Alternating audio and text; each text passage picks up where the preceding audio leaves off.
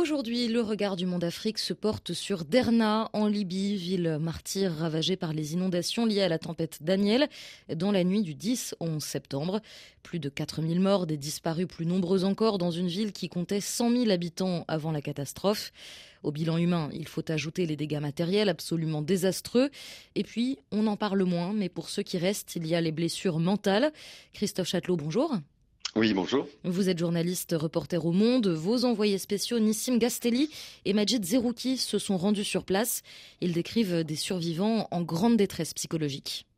Bah oui, il faut, euh, faut imaginer en fait le, le choc et la, la, violence de ce drame qui en plus arrive euh, en plein milieu de la nuit, qui, qui surprend les gens euh, dans leur sommeil. Et ce que racontent les gens, c'est que en fait les, les, images de ce drame leur reviennent, leur reviennent sans cesse. Ils ont rencontré parmi d'autres une victime, euh, une mère de famille, Asma, j'ai 42 ans, elle raconte euh, la montée des eaux dans son salon en pleine nuit, la détresse de sa mère invalide, son fils handicapé qu'elle a dû extraire de l'appartement.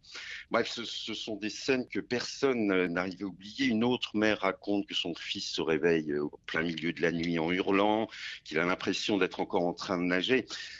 Et ceux qui ont survécu, euh, faut, faut l'imaginer, en fait, quand ils sortent, ils trouvent des corps euh, dans la rue. Euh, de nombreuses personnes sont choquées par toutes ces images et n'arrivent pas à l'oublier. Rappelons il y a eu probablement 10 000 victimes, beaucoup sont toujours ensevelis, ce qui veut dire aussi que le deuil euh, est impossible et plusieurs médecins racontent qu'il y a des, cas de suicide déjà enregistrés. La catastrophe a, a, suscité un vaste élan de solidarité internationale et en fait ce que disent les interlocuteurs que vos envoyés spéciaux ont rencontrés, c'est que tout ce qui manque, eh bien c'est précisément cette aide psychologique.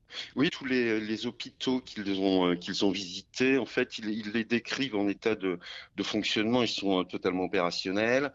Apparemment, il ne manque, il manque de rien, ni de médicaments, euh, ni de, nourriture. Les, patients qui étaient atteints de maladies chroniques, en fait, ont repris leur traitement. Bref, ça fonctionne à, peu près. En revanche, et ça, ils l'ont vu notamment dans une école, l'école au Malcoura, où des, familles de sinistrés sont installées. Ils racontent avoir vu une psychologue étrangère euh, avec un interprète euh, venir et faire une consultation, mais en fait, elle est, elle est jamais revenue.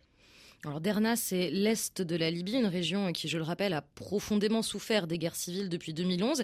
Est-ce que cela a un impact aussi sur le suivi psychologique des populations? Oui, sûr que ce drame s'ajoute s'ajoute aux autres, à ces, ces, deux guerres civiles qui ont ravagé le pays.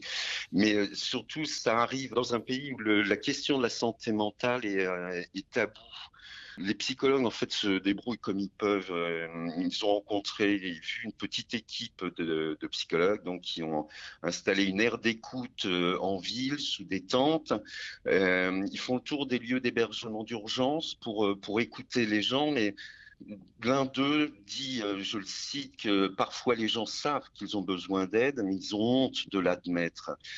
Donc, les, psychologues vont au contact, mais euh, rappelons-le, Derna, c'est 100 000 habitants, donc cette équipe de psychologues, c'est bien trop peu. Merci Christophe Châtelot. Libye, à Derna, les gens sont dans une phase de stress post-traumatique aigu. C'est un reportage à retrouver sur le site du Monde Afrique.